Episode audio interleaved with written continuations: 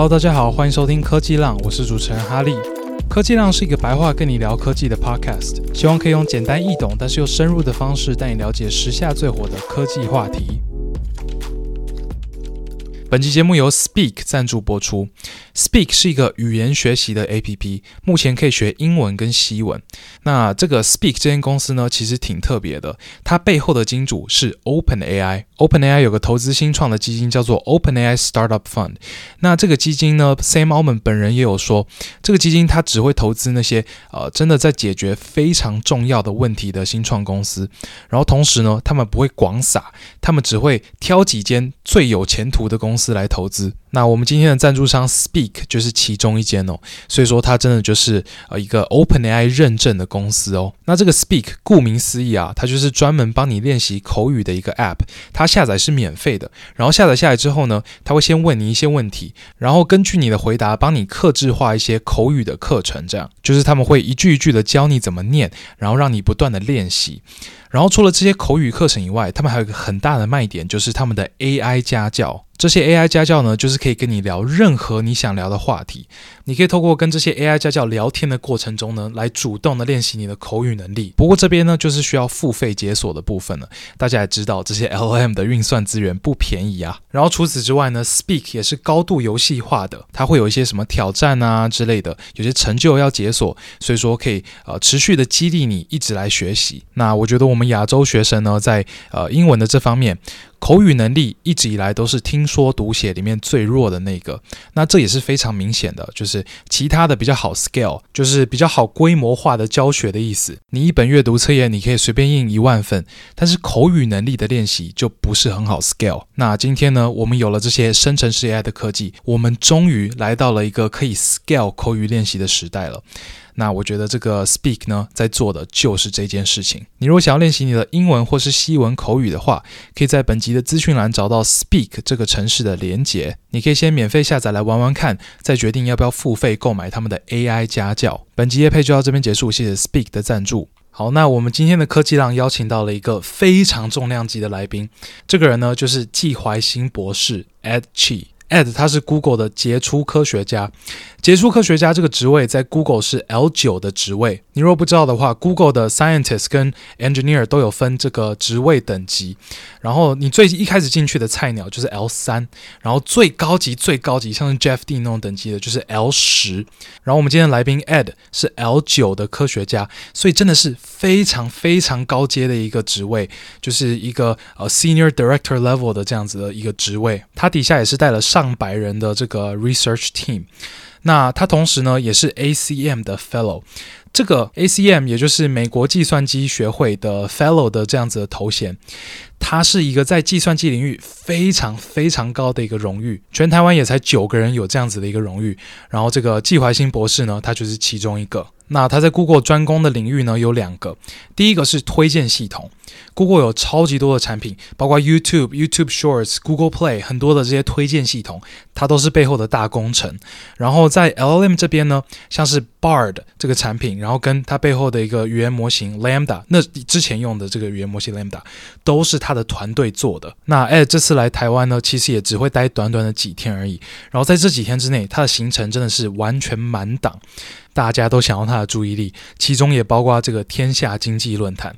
那我们科技浪呢，既然有幸可以邀请到他，真的是非常非常的开心。那我们这次的访谈呢，会分成上下两集来播出。上集会在这礼拜播出，下集是下礼拜。上集的部分呢，我们会聊到 Ed 他的个人经历，以及他在 Google DeepMind 做的一些研究。那这一部分呢，呃，听也知道会比较技术一点。那你如果中途有听不懂的地方呢，都欢迎去看本集的逐字稿，在本集的这个资讯栏连接就可以找到。那逐字稿呢，我并没有一个字一个字的做订正，呃，但是我在专有名词的部分，我全部都有检查过，所以说，呃，专有名词大家大家可以放心的去查。下集的部分呢，我们则是会聊到一些 AI 的大趋势，以及 AD 想要给年轻人的一些建议。这样，那这一部分呢，就比较没有那么技术一点。好的，那以下就是我跟 AD 的访谈。OK，嗯，um，Ed，欢迎来到科技浪，谢谢。好，那 Ed，你在 AI 这个领域已经深耕了超过二十年了，可不可以跟大家分享一下你的心路历程是怎么样？就是你怎么样从美国的明尼苏达大学花了六年半的时间就拿到了学士、硕士跟博士的学位，然后之后你就进入呃 Palo Alto Research Research Center，然后在里面当到了首席的科学家之后，呃，在二零一一年进入了 Google，然后你就一直从 Google 做到了现在，变成 Google 的 Distinguished Scientist，呃。跟大家分享一下这一切怎么发生的。我呃当年一直对电脑很有兴趣，那时候是实际上是因为我爸爸在丹阳大学任教的时候，有一天从这个电脑展那个地方就找了一个那电脑回来，然后我那时候还很小，然后就看这个东西。当然很多那那时代的年轻人都是以这个玩电玩啊或者什么之类的这些呃游戏开始嘛。那当然，那是很早以前的的时代。那我后来，呃，在去了美国以后，就一直决心要要念电脑系。嗯，那我念那那个部分的时候呢，那时候事实上是做 computer graphics 啊、哦呃、最强的时候。那 computer graphics 大家也知道，就是说，呃，它是一个数当以当年来讲是运算需要更多的呃技术支持的一个部分，然后。呃，所以它的 data 量，呃，它的 compute 的这个呃量数也都是呃最顶尖的技术那时候。所以我事实上是原本是念呃 visualization of data 跟 graphics 那个地方出身的，然后后来念完呃硕士博士了以后，去呃 Xerox Park 啊、呃、的原因也是因为那个地方当时是人机界面。的 research 大概是最好的 research center。嗯、那我在我我因为我父母原本都是教授嘛，那我就一直想说啊、呃，我也应该做 academic 那方面的这种 research，学术上面的 research，所以就一待就在 Xerox Park 待了十三年。嗯，然后后来才下定决心说要去呃一个像 Google 这样子的公司去做其他的事情。对，所以这个嗯呃曲曲折折的吧，可以这样讲，uh. 就是慢慢的步入呃做 machine learning 这方面的这种 research 的的一个路程。了解。然后你进入 Google 之后，你是你早期是比较 focus 在 recommendation system，嗯，然后后来就是可能最近这几年开始有分支到这个 LLM 的 research，对，这样。那呃，可不可以跟大家讲一下这个这样子的 transition 是怎么发生的？因为，嗯呃，之前可以这样讲，就是说，machine learning 它原本就是一个 pattern recognition 的一种 technology。嗯、那呃，以 pattern recognition 的角度来看，这呃推荐系统的话，它就是说，如果我在 data 里面看到这样子的 pattern，那我就要做这样子的一个推荐。嗯哼，啊，所以它事实上，呃，在呃起步的阶段啊、比如说呃。呃，两千年那个阶段到后来十年来的这些推荐系统的的的发展，呃，都是以这种 pattern recognition，而且跟呃 visual perception 或者甚至于一些 audio recognition 的这些 technique，呃，都有相似的地方。嗯哼，呃，那当然推荐系统它因为在商业的应用上面有很大的商业的契机，嗯、所以呢，呃，我在那方面呃，也就是花了很多年的时间就。专门是在研究推荐系统，但有一个比较很多人不知道的事情，就是说我当年在念呃博士的时候，我的 advisor 是一个名叫做 John Riddle 的一个人。那 John Riddle 刚刚好就是很多人认为他是 collaborative filtering 的这个 father of collaborative filtering，、嗯、因为他跟呃一些其他呃我的教授朋友们呃发表了当年。呃，最重要的这个 recommender system 的一篇 paper，所以我是经过辗转做了 graphic，做了 visualization，跟我的 advisor 做那些 research 之后，啊、呃，一直到大概两千零九年左右的话，两千零八年的时候，才真正开始做推荐系统的 research，然后就发现这个 pattern recognition 的 connection。哎，不过我我蛮有兴趣的，就是你加入 Google 的这一年，就是差不多是深度学习的革命刚要开始的这一年嘛。对。那你说你你你的指导教授其实是呃在做 collaborative filtering。对。那呃是不是你进入了 Google 之后，呃这个呃推荐系统这边也开始要慢慢进行这个深度学习的改革？没错。然后从这个 collaborative filtering 慢慢。就是走向呃 neural network。对，这个、没错。而且你问的这个问题非常好的原因，就是因为呃很多可能呃呃在听的朋友们都知道说，呃当年很多 recognition。呃，pattern recognition 的 technique 最初都是从线性数学的方法嗯在做、嗯、linear algebra 的方法在做，嗯，然后那那一方面的 development 一直大概做到呃可以说是到 two mid two thousand 那个那个时候。嗯然后到那个后面就慢慢有更多的其他的 machine learning 的 technique，特别是 kernel methods，呃，SVM 或者是一些其他我们所谓叫做 factorization method，嗯，呃的一些做法。然后那一个跟线性，呃，线性这个呃 regression linear regression 的这些 technique，一直大概做到两千零，呃呃。二零一三、二零一四那那个年段，然后因为你说二零一一嘛，哈，嗯，那个呃深度学习的崛起，所以从差不多二零一三、一四的时候开始，就有很多人用呃深度学习的方法来做呃推荐系统，所以那个我在那上面也花了好几年的时间。嗯，对，现在这个深度学习系统也是这个推荐系统的主流，对吧？就是大家主要就是呃，它主要的这个深推荐系统的大脑就是一个 neural network，没错。然后呃，它但是它其实是不是还是有一些原本的呃 traditional classical machine learning 的方法在跑，就是可能还是会用一些呃。Matrix factorization 或是 collaborative filtering 在做呃前面资料的一些处理之类的。现在最先进的一些推荐系统的公司，基本上都在用 neural network 的方法，就是一个单纯的 neural network 这样。基本上都可以算是这样子的。当然，之前的一些呃 idea，像比如说呃，你你看我们现在所用的一些所谓叫做 two tower model 啊、呃，它中间的这个。大 product 还是跟以前的一些 idea 是有 connection 的，但、嗯、但是基本上现在几乎所有的推荐系统都是用 neural network 的方法。了解，而且很多人呃有问过我这个问题，就是说呃后来也有一些新的公司，像比如说 TikTok 他们在做的一些推荐系统，跟我们呃在呃其他地方做的推荐系统有什么不一样？这样，但基本上、嗯、呃现在的主流都都是用呃。非常相似的方法在在做推荐，而而且都是跟这个 pattern recognition 非常有关系。嗯，嗯对。所以说，神经网络就是在做 pattern recognition 的一个 machine。那呃，这个最起码之前是的。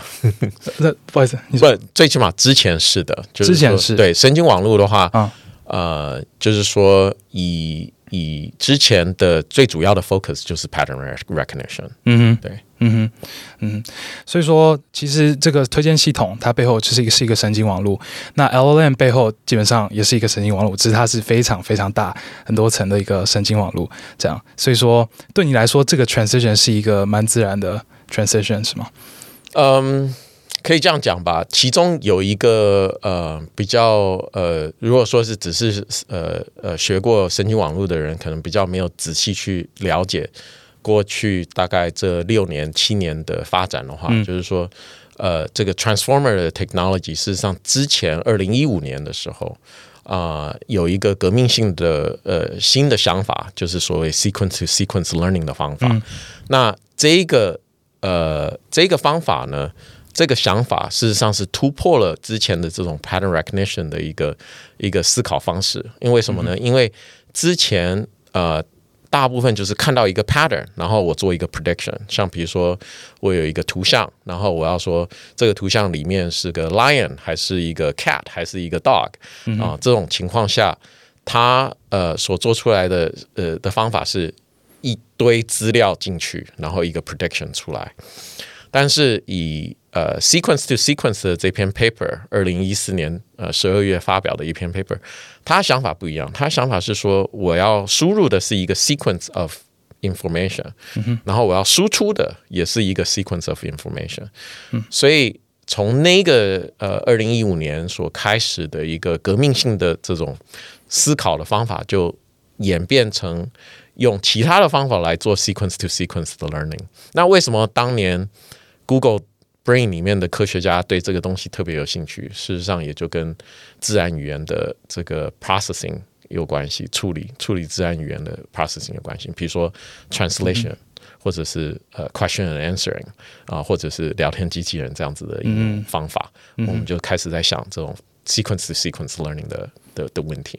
所以就是比较像是从一个单纯的 pattern recognition 变成一个呃去学习你的 training data 的 distribution，然后把这个 distribution recreate 出来，类似这样。嗯，我会觉得说更容易了解的部分是，之前是可能是一个 pat 一个一个 data 的 pattern，然后你要做一个 single prediction。嗯，那现在呢是我要呃不单是生成一个 prediction，我要生成一个 sequence of predictions。嗯，那呃这个呃 sequence of prediction 事实上是从从科学的角度来看，这个东西就是我生成第一个字。那我第二个字会被我第一个字而呃产生影响，对不对？嗯嗯、第一个字我说什么之后，第二个字我会说什么？这个是一个 conditional 的 probability 的一个 chain。嗯。所以从那个角度来看的话呢，呃，我们并不是只是生成一个 prediction，而是生成一个 sequence of prediction。OK，对。所以这个跟 forecasting 还有很有关系。嗯哼。对嗯哼，了解。接下来我想聊聊在 Google DeepMind 你做的一些研究。呃，首先当然我们要先从就是 Audience Favorite Gemini 开始讲。嗯，OK。那首先我想先请问，就是大家去看这个 Gemini 的 report，呃，technical report 这个 paper，它里面有列出九百多个作者，九百多个 co-author。为什么会有这么多的 co-author？然后呃，你也是其中一个嘛？嗯，那你在这个 Gemini 的 project 里面扮演什么样的角色？这个问题非常的呃 interesting 啊，因为这跟 Google 的这个 culture 也有关系。呃，Google 的这种呃研发的模式是属于一种比较开放性的一种呃研发模式，就是说，呃，有多少人对呃这个 topic 有兴趣，他们的很多人都会想要来参与这样子。那呃，以 Gemini 的整个 project 的 development 来讲，当年。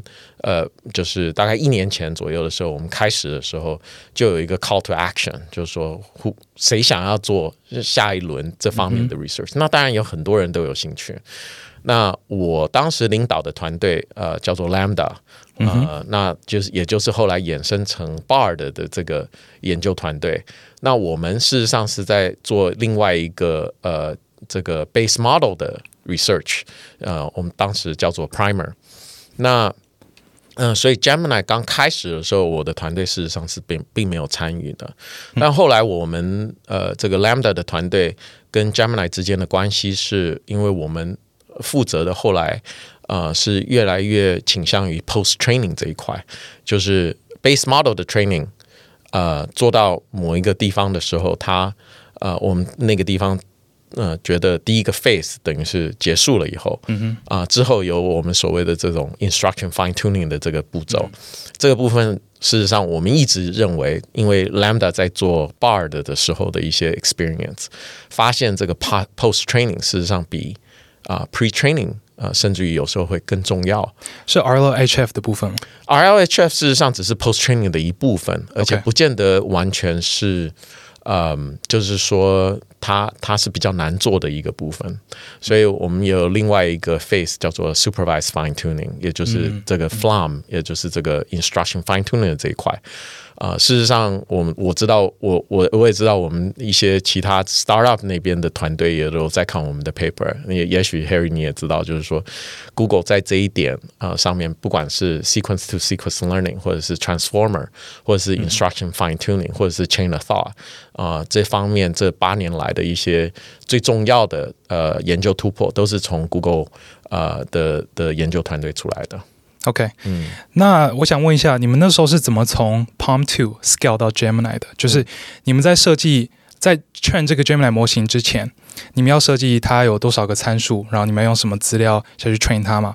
那这个这你们是怎么想这个问题的？你们有没有 follow 什么样子的 scaling law？对，你问的这个问题非常好，就是因为二零二三年呃初期，就是大概一月到二月、三月那个时候，啊、呃，大家都在看这个 Neural Scaling Law 的 paper 啊、然后就在想说，如果这个问题啊、呃，最主要的问题是在于它的。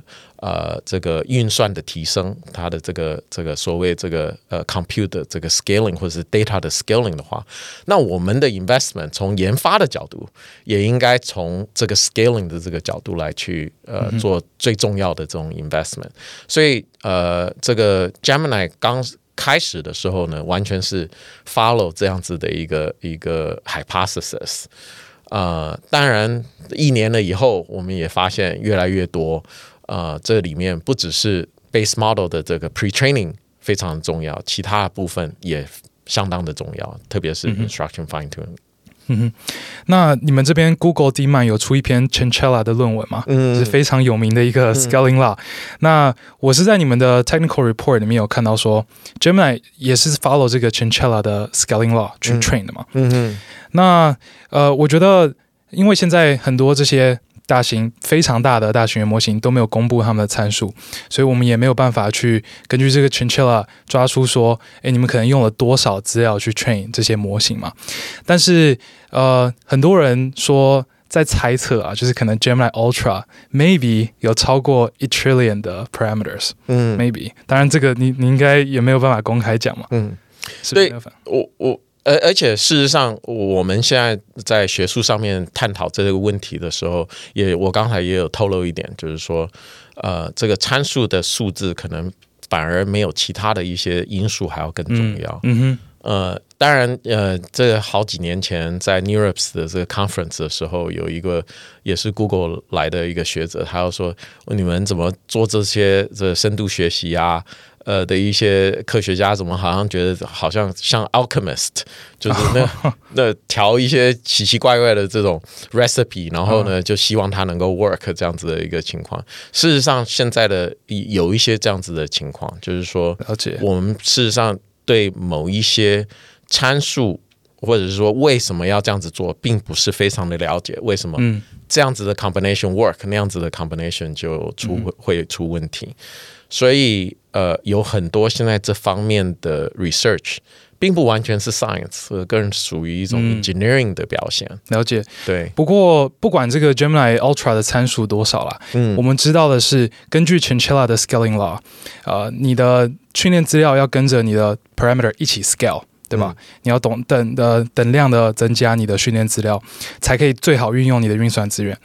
那这是不是就代表说，Gemini 用了非常非常大量的训练资料下去 train 这个模型？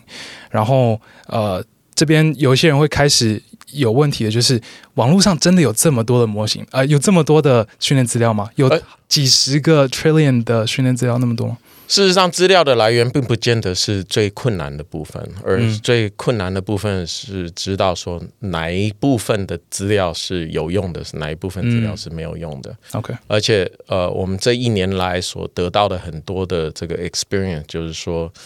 呃，这个之前我们所知道的这个 machine learning 的这个 golden golden law golden rule，你可以这样想，就是说，呃，garbage in garbage out，嗯哼，所以你要好的资料进去，你才有好的结果。呃，所以呃，这一年来，我觉得最坎坷的心理路程，可能是在这个 data 的的这个 quality 的 control 上面，啊、呃，特别是我的团队在这方面花了很大的精力。那这边可不可以分享一下，你们怎么样定义一个好资料？这个问题也难，为什么呢？Uh. 因为呃，在某种程度上，你可以这样，可以用一个比方来讲这个东西吧。就是说，我们也知道物理学，对不对？它是有它的 theoretical 的部分，也有它的这个 experimental 的部分。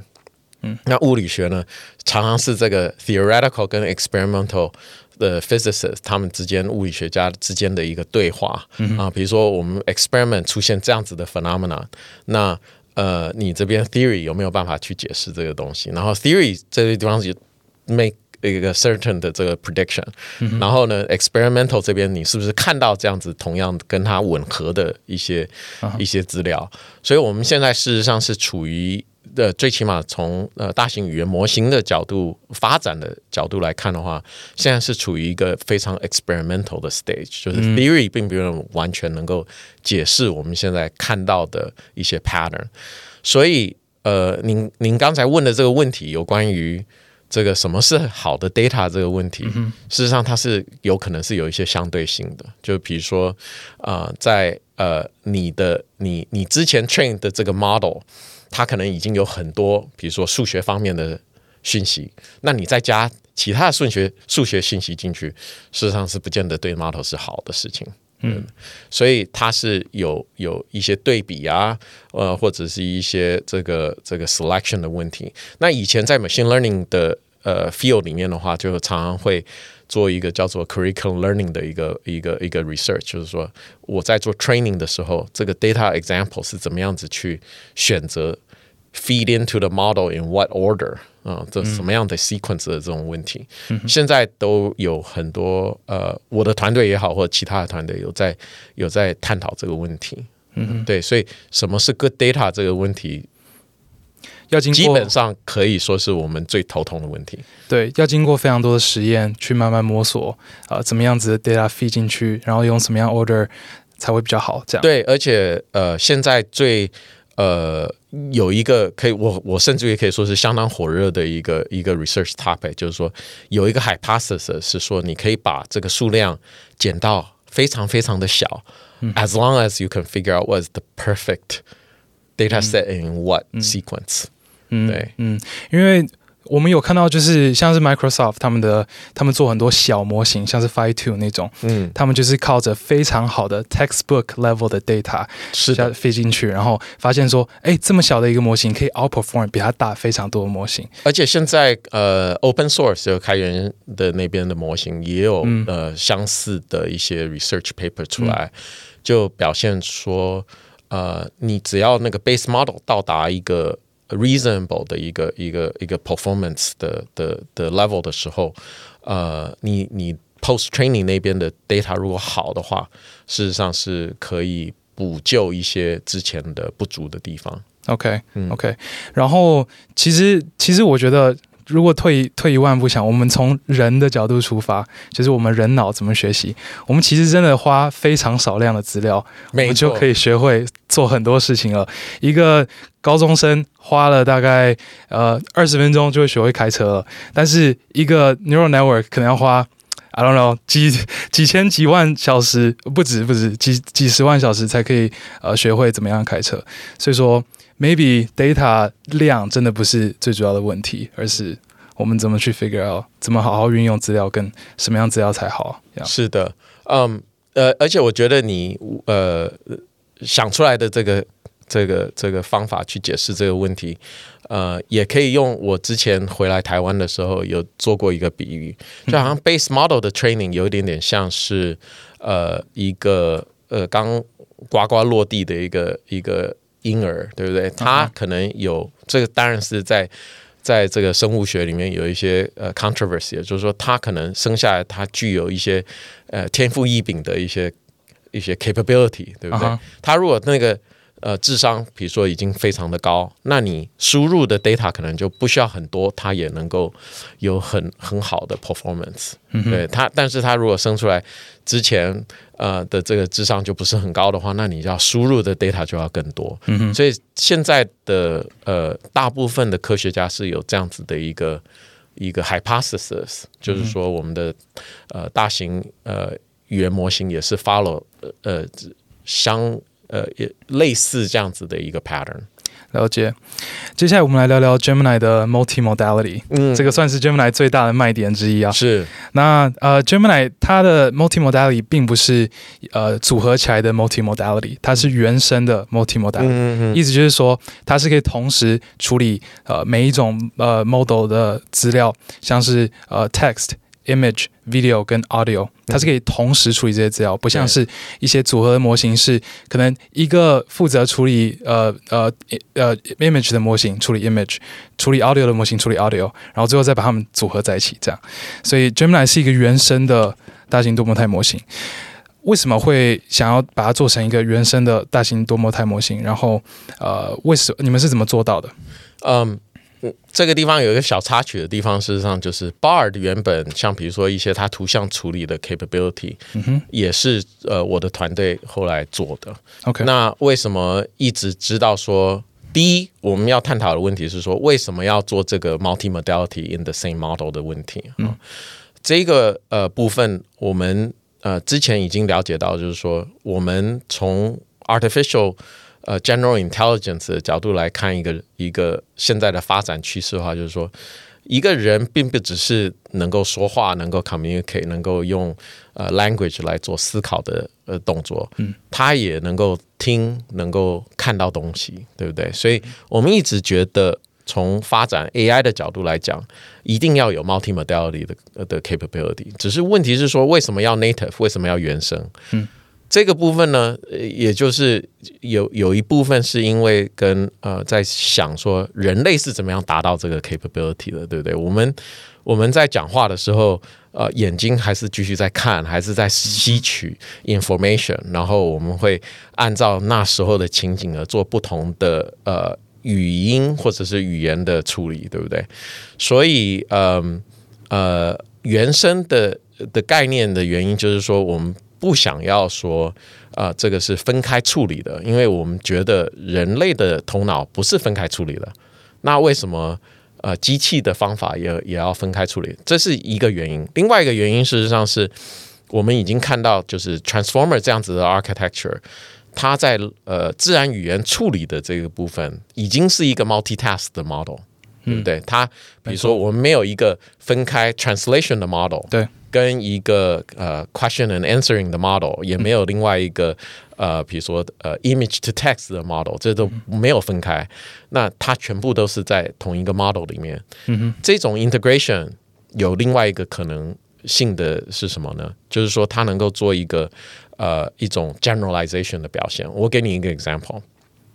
啊，我们在发表呃五月五月的时候，在发表一个新的 Bard model 的时候，就提到这个 capability。我们可以现在可以问 Bard，比如说呃，Can you debug this program？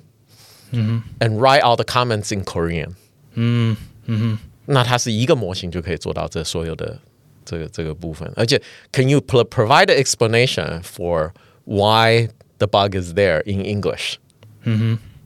所以它是整个是是用统一的一个模型在做这个这个 unified 的一个 model 在做这个东西，所以这样子的一些呃比较 complex 的一些 task，我们希望这个 model 能够啊、呃、以后都同时都可以一起同步的在做。嗯哼，嗯，了解。那能不能分享你们是怎么做到这件事情的？原生的 multimodal？、啊啊、这个问题好的原因是因为嗯。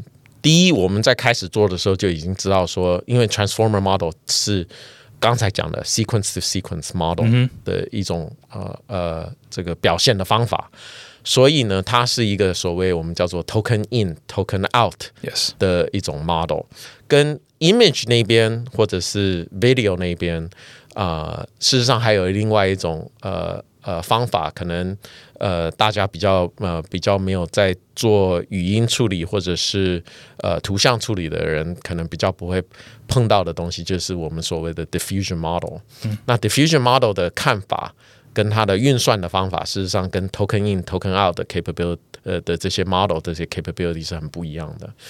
那呃，在 Gemini 这边，我们做 native multimodal 的时候，就是把所有的呃，这个图像也好，呃，语音也好，或者是任何这种 audio 的 signal，全部都把它变成 token based 的 representation，嗯，然后做 token in token out 的处理。了解。所以你们是有每一个模态都会有一个呃类似 embedding model 的东西，把它 map 到一个。共同的一个 token space，没错，然后把这个 token，就是把这些混杂了很多 multi modality 的 token，呃，sequence 当做 input，然后 output 就是 text 跟 image。对，所以你也可以看得出来，就是从你这个问题可以看出，我们刚才在聊有关于这个 pre 呃 pattern recognition 跟现在的这个 sequence to sequence model 之间的一个。呃，bridge 吧，你可以这样想，对不对？嗯、因为我们 token in token out，如果是一个 single token out 的话，它事实上就是一个 prediction model，它就是一个 pattern recognition 的问题。呃，所以呃，这个呃，这整个这个学术的发展，事实上是有路可循的。了解。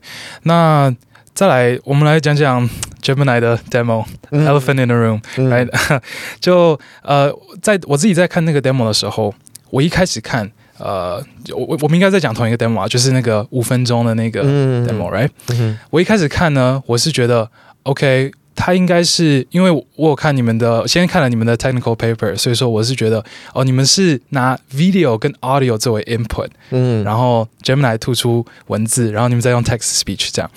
但是后来发现是你们是用文字跟图片作为 input，嗯嗯嗯，所以说这是不是就代表说 Gemini 的呃 video 跟 audio 的 modality 还没有到那样子的程度？然后你觉得？什么时候 Gemini 可以做到这个程度？这个东西事实上，也许呃呃，大家呃知道这里面细节的人也都非常的了解，就是说要 process 呃，像比如说 video 这样子的 signal，事实上是需要非常，目前为止是需要非常非常强大的运算能力，嗯，才能够做到的。所以我们可以展望未来的话，就是说你从从现在的这些 TPU 也好，GPU 的这种 development 的呃，特别是呃台湾的半导体呃特别的强大的地方，嗯、对不对？我们都可以看得出来说，往前走这些 technology 会到什么样的地步？嗯啊、呃，所以已经可以看得到说，在 with within the next couple of years，再过来展望这几年来，我们这些 computation 的 capability 应该是可以达到那样子的需求的。嗯、所以呃，就呃呃呃那样子的一个 demonstration，事实上是在展望未来，说，呃，我们到到达那个运算能力的时候，能够做的事情是什么？嗯哼，啊，所以我觉得，呃呃，有一个很有意思的地方，就是说，科学家。有时候是在想说，现在的运用是能够运用到呃呃什么样的应用程式，呃呃一种 application 的的的角度来看这个东西。但有时候科学家的另外一个一一个想法是，呃，如果我们把这个 technology 把它 push 到 extreme，我们能够做什么东西？嗯、那我们想要做这个 prediction。因为我们一一直在做 machine learning，就为了就是做 prediction 嘛，嗯、所以就很多科学家就会想要说，OK，如果我们这个 technology 是三年以后会是什么样子，五年以后会是什么样子.对不对？所以你觉得距离 Gemini 可以做到 demo 这样子的程度，最大的 bottleneck 就是算力而已嘛？力那其他的像是资料或者是模型的架构上面都是可以支援的。没错，嗯、这个就是呃，我觉得以现在的革命的这种 progress 来来来看这个问题的话，就是说以以可我们刚刚讲就是 theory 跟 practice，对不对？嗯。以 practice 那个地方，，in engineering 的角度来看这个这这方面的发展，我们现在是可以做很 accurate 的 prediction，就是说我们运算能力如果到这个地方的话，我们能做的东西是什么？啊、呃，这个呃是有很多呃这个有迹可循的。嗯啊、呃，但是。科学这个地方的话，比较难的地方就是说，为什么我们能够做到这些东西.我们现在就比较不清楚为什么能够做到，uh. 这是 mystery 的的的部分。OK，对，好，那 Ed，我有去偷偷看一下你最近的一些研究的论文，这样，嗯，那我发现你在 LLM 这边的研究，你蛮 focus 在 LLM 的 reasoning 这个那个领域。嗯、那呃，能不能，然后尤其是我看到你有 co-author 一篇，我觉得是这一两年。在 LM reasoning 领域，应该是最重要的论文之一，叫做 Chain of Thought Prompting，right？、嗯嗯、我们简称 C C O T 好了。你们会这样简称吗？还是对，我们就说 C O T。OK OK，能不能先简单跟大家介绍一下什么是 C O T？然后呃，是什么启发了你们开始研究 C O T？呃，你问这这个问题，呃，我还觉得有一种。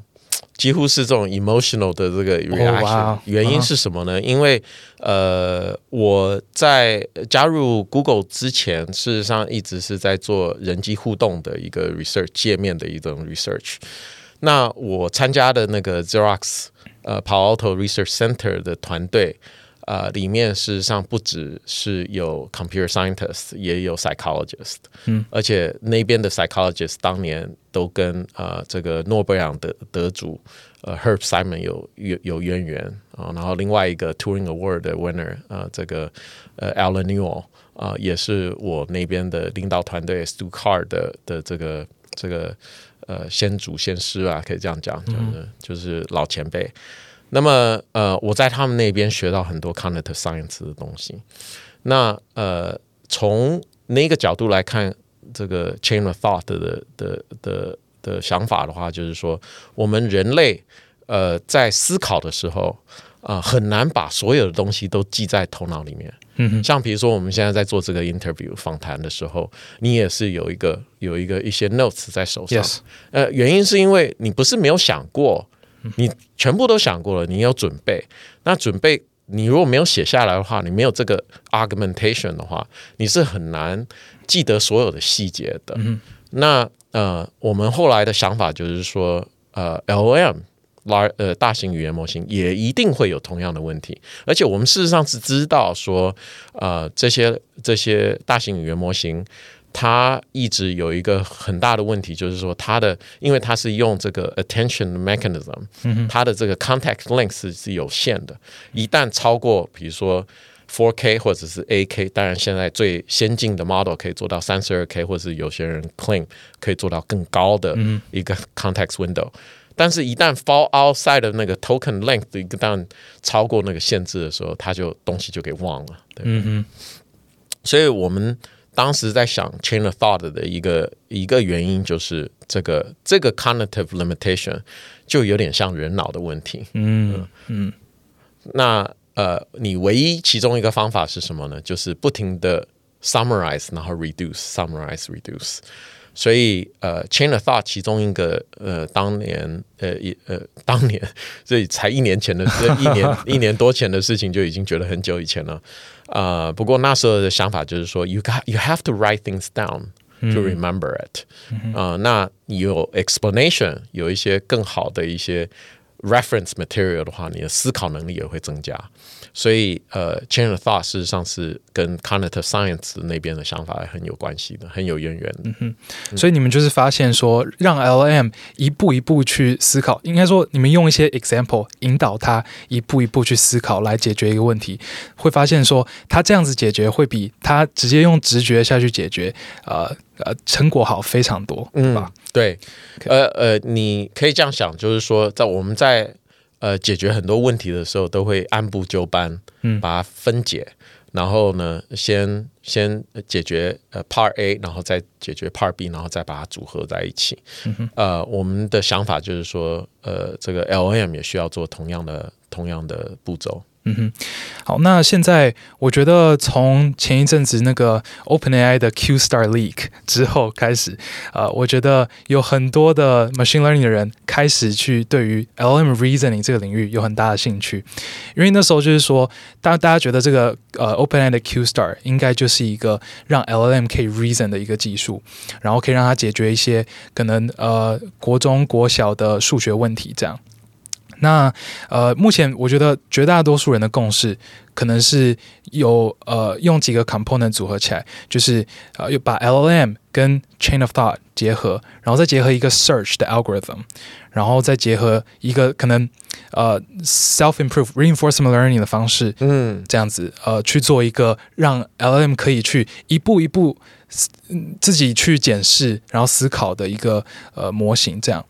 那呃，我觉得。呃，最有趣的就是今天早上刚刚看到了 Google DeepMind 出了一篇论文，嗯，呃，是这个 Alpha Ge Alpha Geometry，right？那应该说严格来说是呃今天凌晨啊，就是美国时间嘛。那呃，我今天早上就是我的团队发表的。哦，really？对，OK，这样正好，因为我今天早上哎看了就说哎，等一下要访问 Ed，我来看一下。嗯，那我就发现说，哎，这个 Alpha Geometry 基本上就是。呃，我觉得像是呃，Google DeepMind 的 Q Star，就是呃呃，跟我们大家讲的这个 LLM 加 Search 加一点点呃 Self Improvement 是是是有差不多的概念，这样。可不可以跟大家讲一下这个 Alpha Geometry？对，Alpha Geometry，呃，这个呃，特别是里面的这个研究团队，他们当时的想法就是说，很多人觉得呃，solve mathematical problem 是一个很好的一个这个。AI 跟 AGI 的表现，所以我们可不可以用这个 example 来看看能不能够组成一个模型，能够做到呃这个超乎超过 ninety nine percent 的人类的这种 capability，就几乎是呃可以说是呃 super expert 那样子的一个 capability。那呃这个几个月前。他们有这个研究成果了以后，我们准备要要 submit 这个 paper 到到 Nature 的时候，他们就呃做过一些就我们组里面的简报。我觉得里面特别呃呃 impressive 的一个部分就是说啊。我们我们刚刚也在讲，呃，在聊这个原生性质的 multimodality 的问题，嗯、因为像 geometry 的 problem，实际上常常是有图片的，有一些呃很很困难，怎么样子解释给这个 machine 啊、呃，说这个、嗯、我这是 problem 的 structure 是怎么样子的，所以呃，这个、研究团队里面其中一个很很重要的部分，事实上是这个 problem 的 representation，怎么样子能够用 token in token out 的方法，呃，来。传送到这个这个 transformer model 里面去，然后当然也有你刚刚讲的其他的问题，比如说 synthetic data 的 generation，呃，要 generate 很多很多的数，呃，这个数量的这个 example 来 train 这个 model，然后来看看它的这个 capability。所以现在的达到的技术的标准，就是已经可以看到说。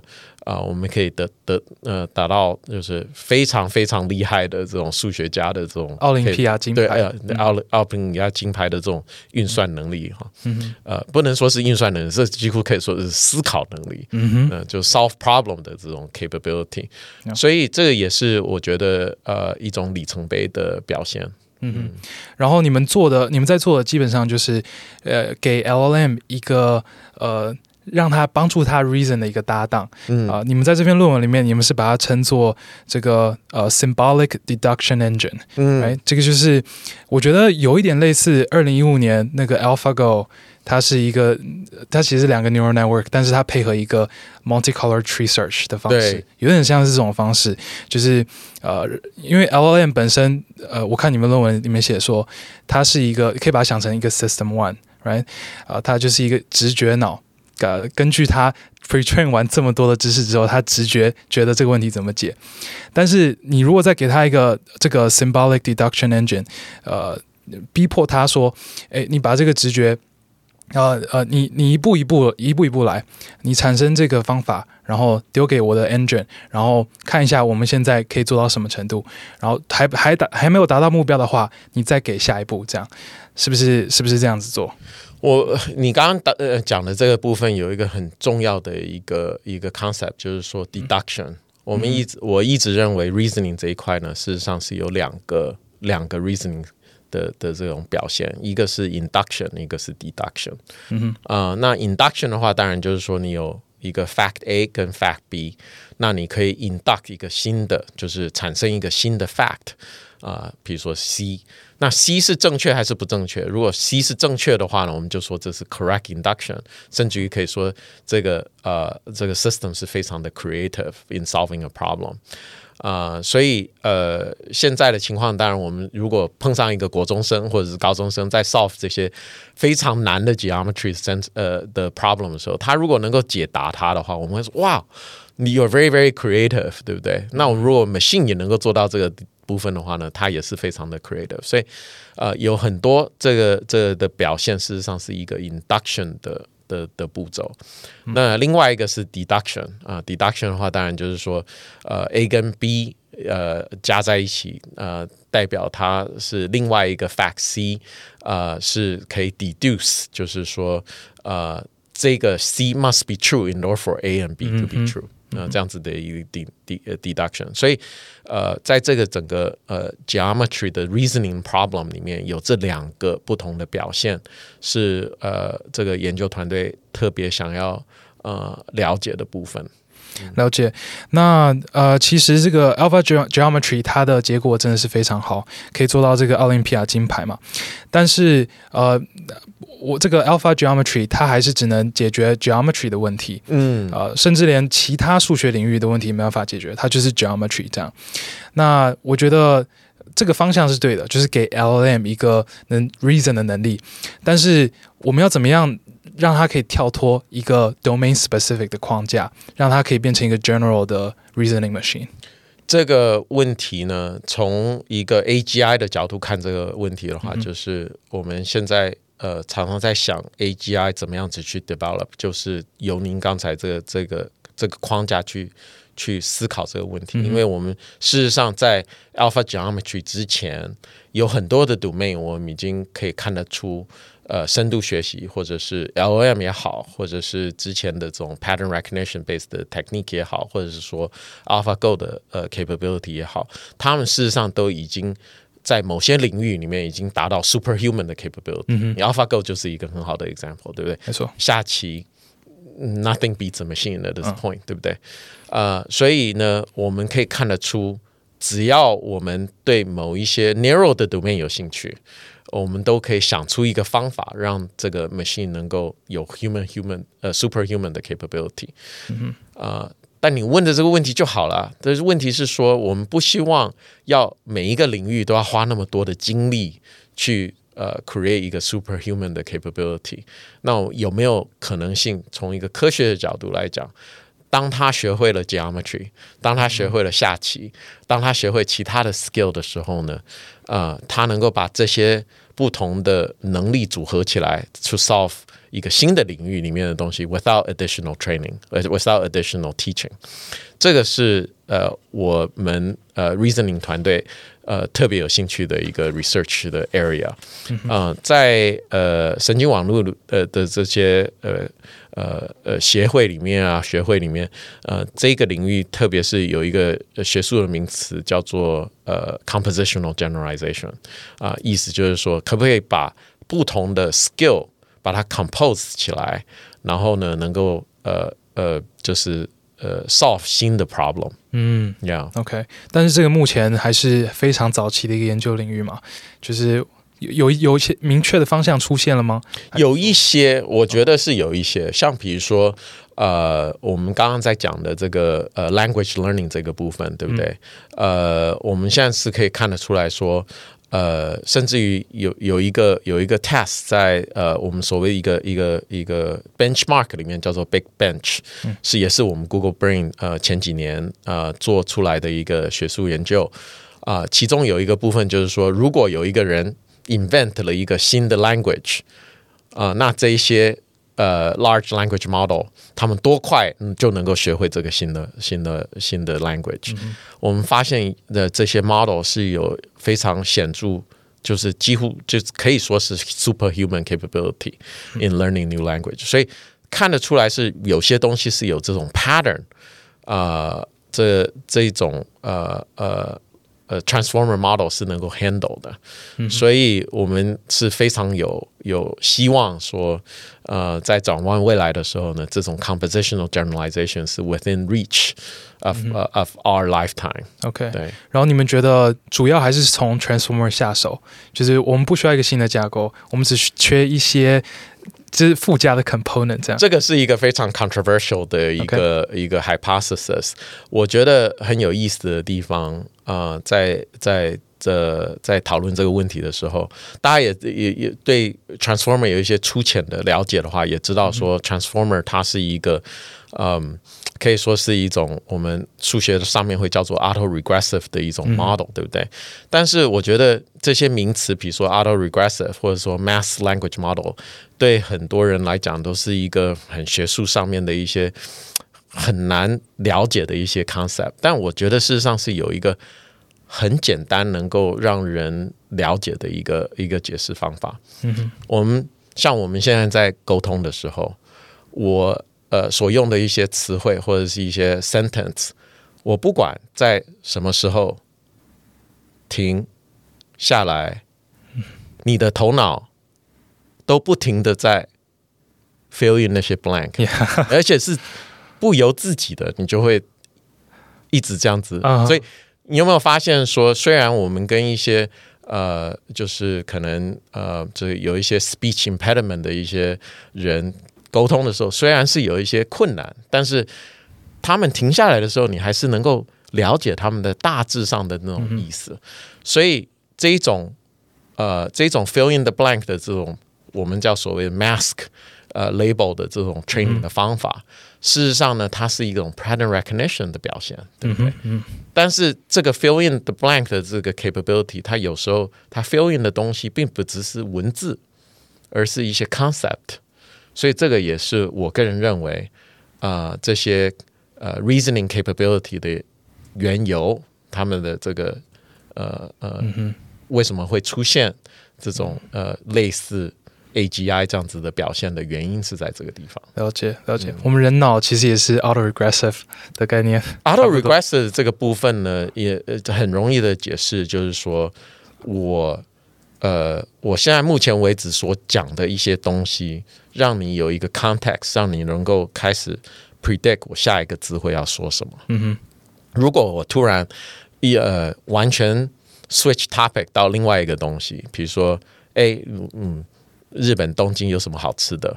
你可能现在突然，因为你。没有跟我聊过这个话题，你就完全不知道说我的我的我喜欢吃什么样的东西，我想要聊什么，你就没有那个 prediction。但如果我们是好朋友，希望经过今天的 podcast 之 后，我们会变成好朋友，对不对？那你知道我的口味的话，你可能就哦，那可能 Ed 会想要聊 sushi 或者是 ramen 或什么之类的，对不对？呃，这这就是一种呃 context representation 的一种表现。那这 auto regression 事实上就是在做这方面的东西。嗯、了解。好，那我们上集的访谈就到这边结束，别忘了下礼拜再来听下集哦。那你如果喜欢今天的 podcast 呢，也别忘了分享给你所有的朋友们，因为好东西要跟好朋友分享。那最后呢，就祝大家有个愉快的一周，那我们下周见，拜拜。